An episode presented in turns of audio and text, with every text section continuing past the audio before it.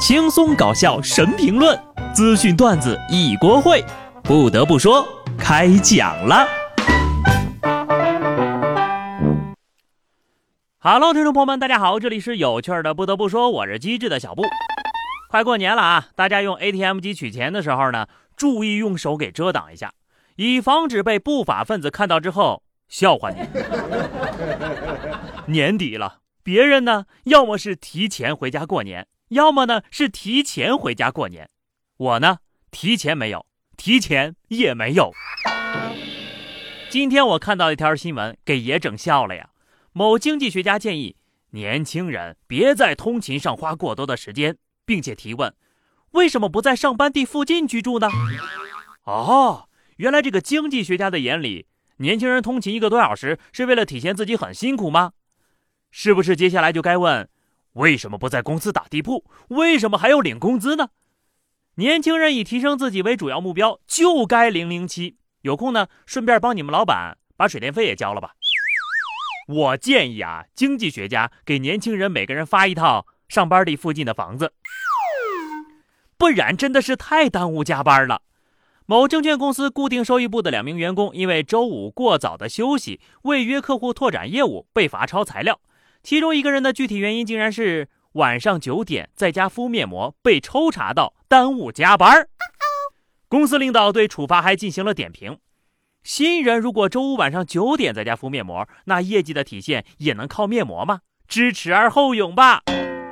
一位内部人士透露，固收部门从来都是企业里最赚钱的部门，每年贡献数亿的收入绩效。嘿，我就纳了闷了啊。敷面膜不晚上九点敷，那几点服？凌晨三点吗？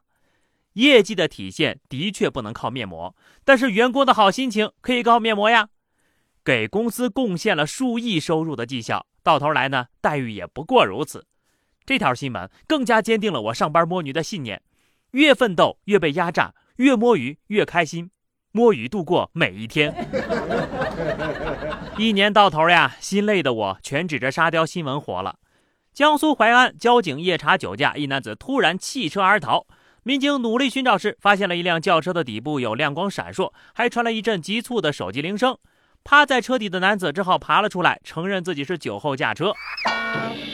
机灵一动，车底有人，手机都看不下去了，请你伏法呢！我不想包庇你。他躲在车底，手握着手机，他突然想起，哼着愣在那里。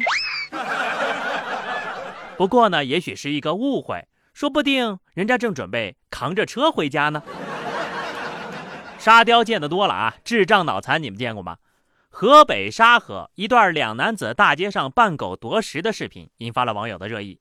经查呀，拍摄该低俗视频的两人为了博取眼球、增加关注度和流量，刻意发布低俗不良信息，宣扬神丑文化，对网络文明生态环境造成了严重不良的影响。现在呢，已经对两人进行约谈了。这种直播，我们家狗看了都摇头。我们永远都猜不到，为了赚钱，某些网红能够做到什么地步。大冬天的，趴在地上学狗叫，模仿狗抢吃的。明明可以以一个人的身份去赚钱，却偏要当一条狗，用狗的身份来博取关注。这样的视频竟然还被短视频平台给放了出来，我也是挺不理解的呀。什么人都有，我是真不理解。湖北十堰俩小伙凌晨五点闯入某成人用品店，利用工具将自动售货机撬开，将自己看中的充气娃娃给盗走了。拆开之后呀，还把包装放回了原位，以此掩人耳目。第二天，店主发现货品被盗之后就报了警，民警通过摸排走访，将两人捉拿归案。古有沉香劈山救母，今有小伙撬柜救妻呀！不得不说，二位小伙也是性情中人呐。虽然，但是你再血气方刚，你也不能这样吧？这得是有多么的渴望才会去偷呢？娶老婆你不得给点彩礼啊？咱就是说呢，你还是找个真人吧。有人撬柜救妻，有人舔尿测病。二十六岁的小林是深圳的一名资深程序员，工作六年来啊，除了和同事聚餐之外呢，一天三顿都是外卖，还特别喜欢喝各种甜味的饮料。两年时间。这人体重从一百六十斤长到了一百八。有一次在外面小便之后，他的尿迹周围竟然爬满了大大小小的蚂蚁。小林就用手蘸了蘸尿，舔了一下，发现果然是甜的。他说比绿茶的甜度还要甜一点。医院一查，果然得了糖尿病了。破案了啊！这小林随地大小便。不用大惊小怪。当一个人迫切的想知道自己的身体到底有没有问题时呢，什么事儿他都干得出来。不过程序员的求知欲是比平常人更旺盛吗？看到尿附近有蚂蚁就特意去舔一下，验证是不是甜的。对于这么有求实精神的男生呀，我就嘱咐一句儿：你可千万别去验证你的肠胃是不是有问题呀。其实最好呢，还是多花些时间去了解了解健康的饮食，同时呢，再花点时间去好好运动一下。话说呢，又到年底了，你还是一个人吗？广东茂名婚礼现场，新娘背对着伴娘们扔出了捧花，扔出去的一瞬间呢，大家全都撤了，竟然没有一个姑娘想接捧花。其中有一位伴娘就说了，因为新娘当时喊了一句“希望接到捧花的人明年也能嫁出去”，她就下意识的躲开了，想着肯定有别人接呀。没想到其他人也是这么想的。现在的年轻人都活得这么通透了吗？结婚这种好事儿都不上赶着抢了。听到接花的明年嫁人后，所有的伴娘都进入了神速力，就是说学生时代的体测都没跑得这么快过呀。看来是真的不想结婚了呀。单身一时爽，一直单身一直爽。怎么说呢？